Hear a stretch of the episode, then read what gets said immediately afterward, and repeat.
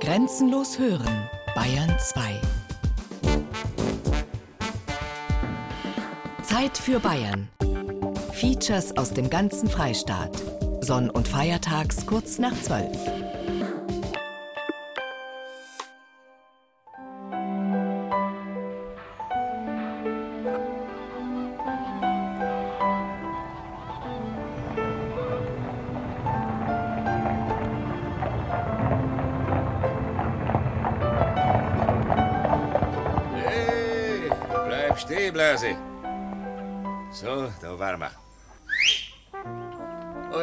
Herunterspaziert. Dankeschön, ich kann schneller runter. Ja, auf Hilfe der Frau Rat. Danke, Herr Schemoser, danke. Ja, jetzt kommt deine Tante. Geht schon, geht schon, Franz. So. Danke.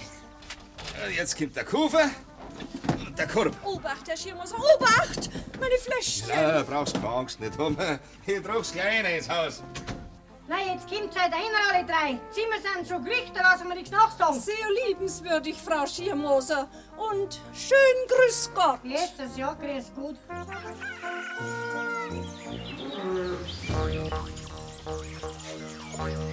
Der Sommerfrischler, der war schon da, also der hat ja auch Geld gehabt. Das war jetzt nicht so, wie heute, dass jeder eigentlich sagt, ich fahre in Urlaub. Heute ist das ja selbstverständlich, dass man in Urlaub fährt. Aber damals waren das schon eigentlich Leute mit Geld. Also Sommerfrische heißt, man ergeht sich auf dem Land, lernt auch die Sitten kennen. Das wollen ja viele Touristen heute gar nicht mehr. Die frühere Sommerfrische hatte ganz viel zu tun mit Nachdenken, Gespräche zu führen, ein gutes Essen. Vom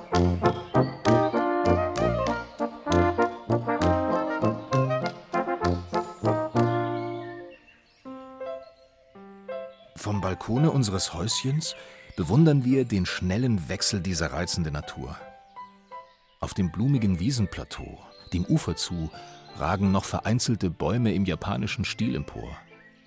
Ein hoher Lärchenbaum, mein Liebling, drängt sich wichtig nach vorn. Der Maler Lovis Korinth schwärmt von der sprichwörtlich bildschönen Gegend am Walchensee, die er zum Domizil seiner Sommerfrische gewählt hatte und wo auch seine berühmten Walchenseebilder entstanden. Künstler, Städter, Schwärmer zog es spätestens ab dem 19. Jahrhundert hinaus aufs Land, in die Natur. Dank der Erschließung auch abgelegener Gegenden durch die Eisenbahn war das Reisen einfacher geworden.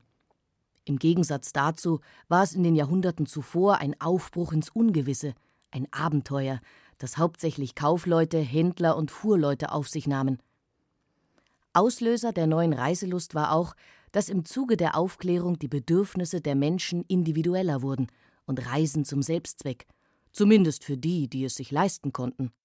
Der Begriff kommt aus dem Bozner Raum, weil es in Bozen ja sehr stickig ist, sind die Leute, die sich leisten konnten, auf äh, die Höhen gegangen, also wo es frischer ist.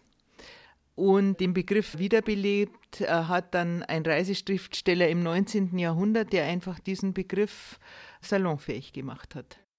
Der Münchner Reiseschriftsteller Ludwig Stoib prägte den Begriff der Sommerfrische. Elisabeth Tworek, Literaturwissenschaftlerin und Leiterin der Monacensia, dem Literaturarchiv der Stadt München, erwähnt ihn auch in ihrem Buch über die literarische Sommerfrische. In dem Moment, wo die Städte gewachsen sind und die Städte sich auch ins Negative entwickelt haben, also es gab Slums, es gab Armut, es gab viel Arbeit, es gab den Dreck durch die Industrialisierung.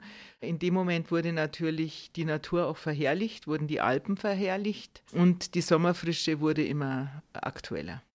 Besonders die Alpen, der gesamte Alpenraum von Bayern über Österreich, die Schweiz bis Südtirol, wurden zum Sehnsuchtsziel der Städter. Es ist deswegen so eng an die Alpen gebunden, weil eben das Idyll heißt hohe Berge, Seen, eine unberührte Landschaft, die auch was Abweisendes hat und auch was zum, ja, zum Erholen.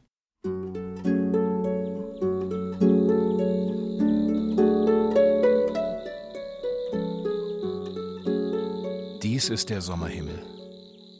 In seinem Blau schwimmen weiße, flockige Wolken, die sich zwischen den alpinen Gipfeln zu barocken Formationen ballen. Die Luft riecht nach Sommer, schmeckt nach Sommer. Die Grillen singen ihr monoton hypnotisierendes Sommerlied. Zu unserer Rechten liegt das Sommerstädtchen Tölz mit seinen bemalten Häusern, seinem holprigen Pflaster, seinen Biergärten und Madonnenbildern. Um uns breitet sich die Sommerwiese. Vor uns ragt das Gebirge, gewaltig getürmt, dabei zart verklärt im Dunst der sommerlichen Mittagsstunde. Klaus Mann, der älteste Sohn von Thomas Mann, schwärmt hier von seinem Kindheitsparadies in Bad Tölz. Denn die Familie Mann verbrachte die Sommer in der eigenen Villa in Bad Tölz. Der Vater fuhr nach München, wenn es Dinge zu erledigen galt. Aber Katja Mann und die Kinder blieben im großen Garten auf dem Land. So wie es typisch war für die Sommerfrische des betuchten Bürgertums. Die Sommerfrische der Künstler und Literaten war keineswegs reiner Rückzug. Wer verkehrte und traf sich nicht alles im bayerischen Voralpenland? Die Schriftsteller Ludwig Thoma und Ludwig Ganghofer verbringen die Sommer am Tegernsee, wo sich auch der Simplicissimus-Kreis trifft. Der Maler und Karikaturist Olaf Gulbrandsson hält sich gerne dort auf. Ödon von Horvath verbringt die Sommer mit seinen Eltern in Murnau und lebt dort bis 1933. Die Schwabinger Gräfin Franziska zu Reventlow macht Radtouren durch das Isartal und hält ihre Erfahrungen literarisch fest. Die Malergruppe um Wassili Kandinsky und Gabriele Münter macht das Blaue Land, die Gegend um Murnau, berühmt. Gemeinsam mit Franz Mark und August Macke erfinden sie in Sindelsdorf am Kochelsee den Namen Der Blaue Reiter, unter dem sie später bekannt werden.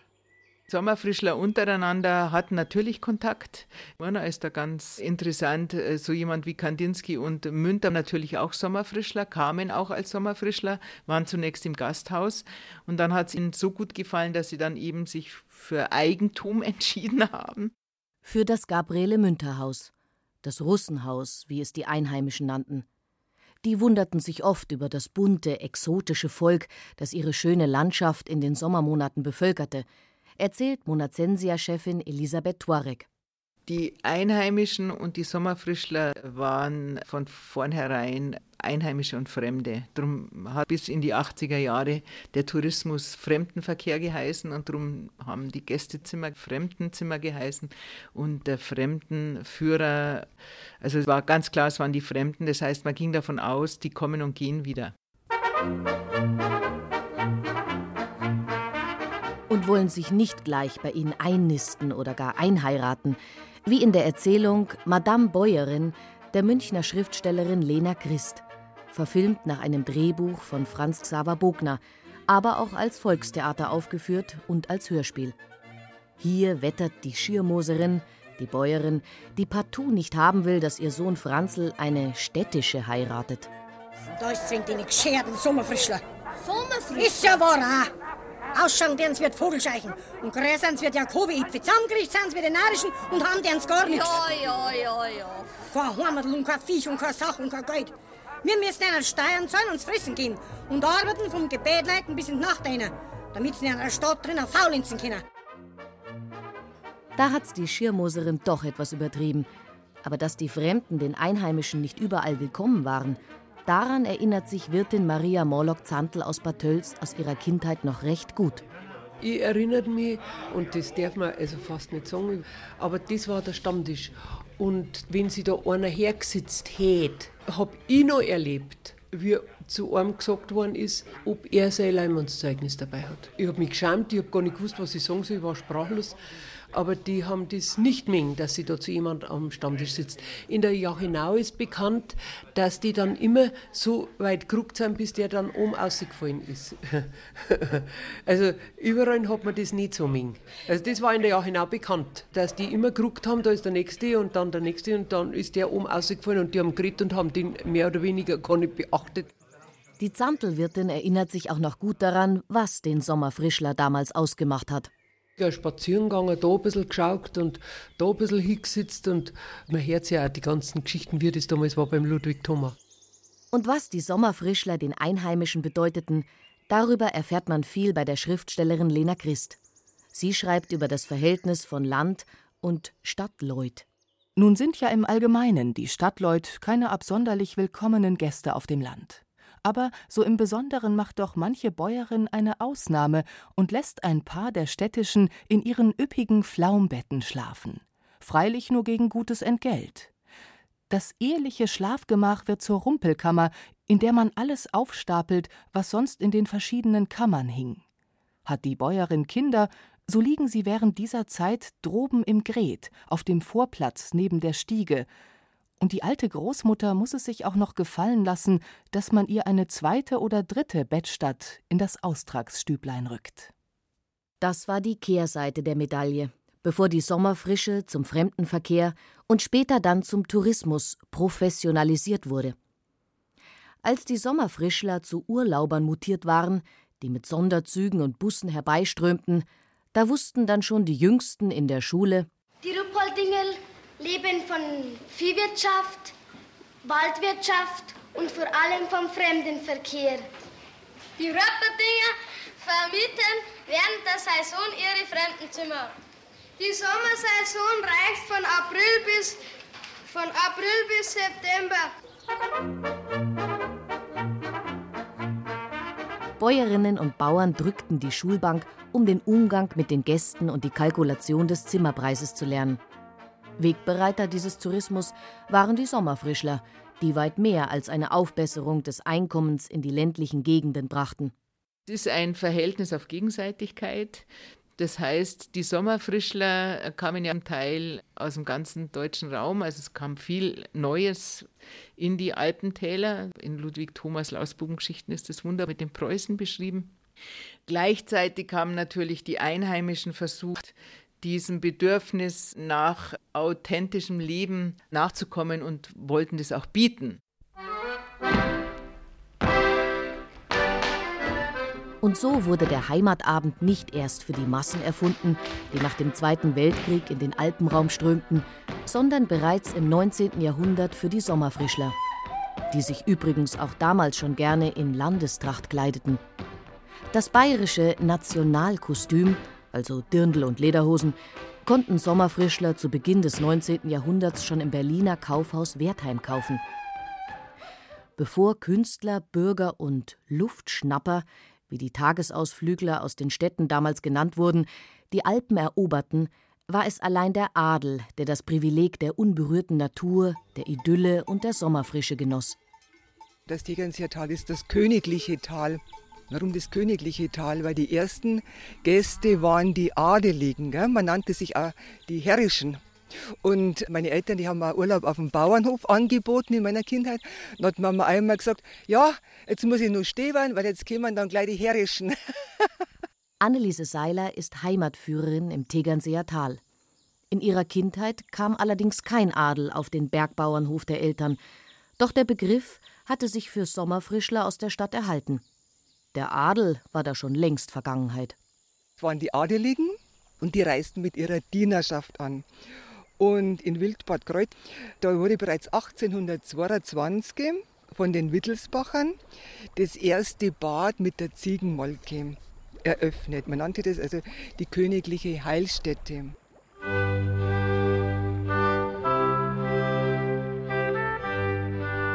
Die Wittelsbacher nehmen so etwas wie eine Schlüsselstellung für die Erschließung und die Entwicklung des Fremdenverkehrs in Bayern ein. Nicht nur König Ludwig II. ließ seine Traumschlösser in den entlegensten Winkeln bauen. Auch seine Vorfahren bauten Jagdschlösser und Hütten im Hochgebirge. Und die höfische Schifffahrt blühte schon im 17. Jahrhundert. Jagdgesellschaften und Lustfahrten gehörten zum höfischen Leben. Der erste bayerische König, Max I. Joseph, wählte bereits das säkularisierte Kloster Tegernsee zu seinem Sommersitz. Das war also diese Persönlichkeit, die im Tegernseer Tal ganz viel geschaffen hat. Der hat im Sommer 1815 mit seiner Gemahlin, war der zum ersten Mal in Tegernsee. Und damals hat es also die Heimatabende gegeben, also die Schurblattler, da waren die sicher dann auch. Und äh, der sonst so nüchterne Monarch war sehr beeindruckt vom Tegernseer Tal und von der ganzen Kultur. Und seine Frau war dann so begeistert, der König äh, Max I. Josef, der hat dann für seine Frau das Schloss gekauft und hat das zu seiner Sommerresidenz gemacht. Da war er nicht lange allein, ist klar. Die Monarchen sind da gekommen. Man sagt, dass der Kaiser Franz I., also der Kaiser von Österreich, und sogar der Alexander I., der Kaiser von Russland, dort zu Gast war. Die neuen Kaiser im Tegernseer Tal heißen heute Philipp Lahm, Manuel Neuer oder Uli Hoeneß. Viel namhafte Prominenz lebt heute im Tal, in dem der Sommerfrischler längst zum Touristen geworden ist. Wir stehen auf dem Tegernseer Höhenweg, der von Gmund nach Tegernsee führt, und blicken auf den See hinüber nach Bad Wiessee. Vieles ist anders geworden, aber die Faszination der Berge und des Sees hat nicht nachgelassen. Sonst gäbe es nicht die vielen Stammgäste, die immer wieder hierher kommen. Ich bin aus Wuppertal und ich heiße Anne Lemke. Wir freuen uns sehr, dass Sie zum 107. Mal Ihren Urlaub bei uns am Tegernseer Tal verbringen. Liest die 92-jährige Wuppertalerin stolz aus ihrer Einladung vor.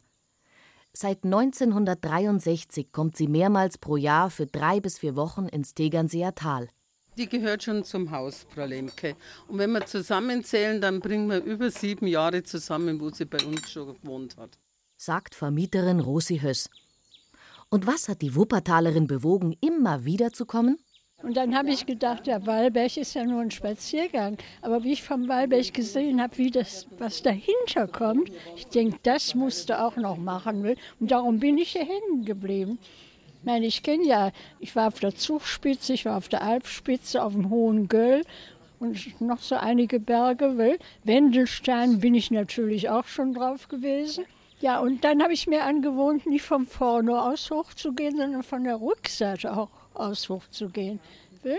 Die ist immer auf Achse. Da kann es nicht regnen, dann einen Schirm, Wanderkleidung an und unterwegs ist. Also sie ist unwahrscheinlich. Am Nachmittag kamen wir ins Schwitzen bei einer Fußwanderung talaufwärts, am grasbewachsenen Ufer eines klar dahinschießenden Baches entlang und an Bauernhäusern, Wassermühlen und einer endlosen Folge von Kruzifixen und Heiligen und Marienbildern vorbei. Diese Kruzifixe und so weiter wurden von den Überlebenden für verstorbene Freunde errichtet und sind dort fast so häufig wie in anderen Ländern Telegraphenstangen. Der amerikanische Schriftsteller Mark Twain hat diese amüsanten Eindrücke von seiner Europareise durch Deutschland, die Schweiz und Oberitalien 1878 festgehalten. Was er wohl über die Gästeehrungen bemerkt hätte, die von Mai bis Oktober jeden Mittwoch in Kreuz stattfinden. Ab dem zehnten Aufenthalt gibt es die Urkunde und eine Brotzeit. Und dann wieder nach jeder weiteren Dekade. Allerdings spielt die Aufenthaltsdauer dabei keine Rolle. Denn die ist heute im Durchschnitt nur noch zwischen fünf und acht Tagen und auch sonst hat sich viel verändert, sagt Anneliese Seiler, die seit vielen Jahren in der Tourismusbranche arbeitet. Ich habe dann gesehen, wie sich der Tourismus verändert hat, wie sich äh, ständig der Trend, das Marketing, sage ich jetzt mal, verändern muss, um immer wieder was Neues zu erfinden, neue Trends aufzufassen und immer wieder ein Produkt zu haben für die Werbung. Man spricht jetzt von Zielgruppen, die man da ja, bedient. Es hat sich viel verändert. Allein schon was ich an Sportmöglichkeiten, also diesen Wintersport in dem sie nicht gegeben. Es hat keine Mountainbikes gegeben. Das ist ja der Freizeitstress. Man muss sämtliche Events mitmachen und man ist gezwungen, nach dem Event auch noch die halbe Nacht an der Bar zu stehen. Das hat vielleicht mit Beschäftigung was zum Tor, aber es hat keinen Erholungswert. Und darum habe ich mich entschieden, dass meine Wanderungen in die Stille gehen. Anneliese Seiler setzt einen Gegenpol zum heutigen Freizeitstress in Anlehnung an die Sommerfrische von Anno dazumal. Viele sagen, warum in die Stille? Da darf man nicht miteinander reden, wenn man Gruppe ist. Das ist für manche schwierig, einfach einmal stundenlang nichts zu sagen mit seinem Nachbarn, sondern einfach mal in sich zu gehen, die Stille zu genießen. Viele Leute haben ja Angst vor der Stille. Dann frage ich mich immer, warum haben die Angst vor der Stille? Weil die Stille erinnert an Einsamkeit, erinnert vielleicht an den Tod, aber für die Heilung oder für die Erholung, sage ich jetzt einmal, ist Stille ganz, ganz wichtig. Und die Natur. So viel unterscheidet den modernen Touristen vielleicht gar nicht von den Sommerfrischlern, die für die Schönheiten der Natur schwärmten. Die Schönheit der Natur steht an zweiter Stelle bei den Kriterien, die für die Deutschen bei der Urlaubswahl ausschlaggebend sind gefolgt von der Gastfreundschaft. Der Gast ist der König und der Gast muss sich wieder heimfühlen und gleichzeitig muss ihm klar sein, dass er in einer anderen Welt ist, die er auch genießen will. Und sei es nur die Illusion, die ihm nach wie vor geboten wird, meint Elisabeth Tworek.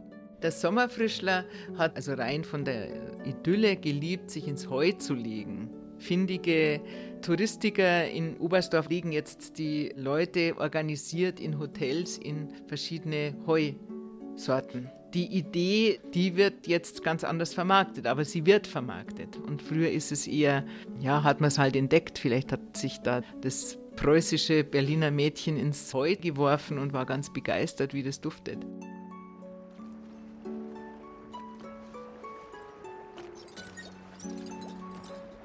Der Chiemsee. Wenn ich die Augen schließe und sei es, wo immer Wasser an Schiffsplanken plätschern höre, erwacht in mir die Erinnerung an die Jugendzeit. An Stunden, die ich im Kahn verträumte, den See rundum und den Himmel über mir. Ich sehe die stille Insel, von der die feierlichen Glockenklänge herüberklingen. Ich hörte den Kahn auf feinem Kies knirschen, springe heraus und stehe wieder unter den alten Linden, von wo aus der Blick über die blaue Flut hinüber nach den Chiemgauer und Salzburger Bergen schweift. Kindheitserinnerungen von Ludwig Thoma an Frauenchiemsee. Die Insel, die ebenfalls schon früh Künstler und Sommerfrischler angezogen hat und auf der es bis heute das Inselhaus Sommerfrische von Peter Holzmeier gibt. Ein verwunschenes altes Haus, das der Großvater des heutigen Besitzers bereits für Sommerfrischler erbauen ließ. Für Maler und Schriftsteller, die sich damals, zu Beginn des 20. Jahrhunderts, von der Ruhe und der einmaligen Ausstrahlung dieser Insel inspirieren ließen. Ein Haus in jeder Hinsicht gegen den Zeitgeist. Für Leute, die in der heutigen Zeit noch verweilen können. Tourist, das äh, passt für Leute, die in zeitgemäßer Weise in Unruhe leben, die eben auf Touren sind, die angesteckt sind vom Zeitgeist. Äh, man muss möglichst viel erleben, man muss möglichst viel sehen, man darf nichts versäumen, das Leben ist ja so kurz. Die Inselleute oder die Inselgäste, die man Inselfreunde nennen kann, für die würde der Begriff Tourist nicht passen. Die machen das Gegenteil, sie sind nicht auf Touren, sie unterbrechen, sie verweilen, sie lassen sich mit der Insel ein. Und für diese winzige Minderheit wollten wir unser Haus weiterhin offen halten. Für Peter Holzmeier und seine Familie ist die Vermietung ein Nebenerwerb. Und das Haus ist fast so, wie es eine langjährige Bewohnerin, die Schriftstellerin Anna Meyer-Bergwald und die nachfolgenden Landschaftsmaler verlassen haben. An der Einteilung des Hauses hat sich nichts geändert. Das Haus ist gebaut worden 1902. Es hat sich. Jetzt sind wir im Parterre. Wir können einfach mal in die Stube gehen. Auch hier hat sich nichts geändert. Es ist so eingerichtet wie von Anfang an. Alles ist Holz. Es ist damals von einem Schreiner gebaut worden, der in der Nähe war. Und die Bilder an der Wand sind alles Bilder von Chiemsee-Malern, von Malern, die hier gewohnt haben, die hier gearbeitet haben. Peter Holzmeier ist gebürtiger Insulaner und beobachtet die Veränderungen auf der Fraueninsel wie sie von Touristen überrannt und bis heute von Tagestouristen heimgesucht wird. Doch am Abend, wenn die Massen verschwunden sind, erschließt sich denen, die bleiben, wieder der Zauber der Insel. Sie kommen hierher, sie fragen nicht, was wird hier geboten oder so, sie, das wissen sie. Sie freuen sich an der Insel, an der Landschaft, an einer vielleicht besonderen Energie, die die Insel ausstrahlt. Zumindest spüren diese Energie manche Leute. Diese Energie spürten und suchten die Sommerfrischler allenthalben an den Seen, in den Bergen, in der lieblichen Voralpenlandschaft und sie nahmen sich Zeit dafür. Zeit, die heute nur noch wenige haben. Der Sommerfrischler heute ist auf jeden Fall in Pension oder in Rente, weil er sich sonst diese langen Auszeiten gar nicht leisten kann. Und der Sommerfrischler, der es sich leisten kann, der kauft sich dann so ein Häusl oder mietet sich dann eine, das ganze Jahr über eine Zweitwohnung und am Schluss bleibt er noch. Sagt Elisabeth Torek, für die sich die Sommerfrische heute weniger über die Aufenthaltsdauer als über die Qualität des Aufenthaltes definiert. Wellnesshotels haben auf jeden Fall die Grundidee der Sommerfrische aufgegriffen und äh, neu belebt. Da sieht man das Grundbedürfnis, das da ist. Die Entschleunigung spielt eine große Rolle, also das sich fallen lassen, ganz rauszugehen aus dem Alltag. Was immer mehr zu kurz kommt, sind die guten Gespräche. Da wird eher mit dem Handy gesprochen und über Internet kommuniziert und noch Skype, dass die Kinder auch wissen, wo man ist, mit Alpenblick im Hintergrund. Ob Wellness oder Wanderurlaub, Ferien auf dem Bauernhof oder in der Ferienwohnung. Die Idee der Sommerfrische steckt auch heute noch in vielen Urlaubsangeboten. Wir sollten uns Zeit dafür nehmen.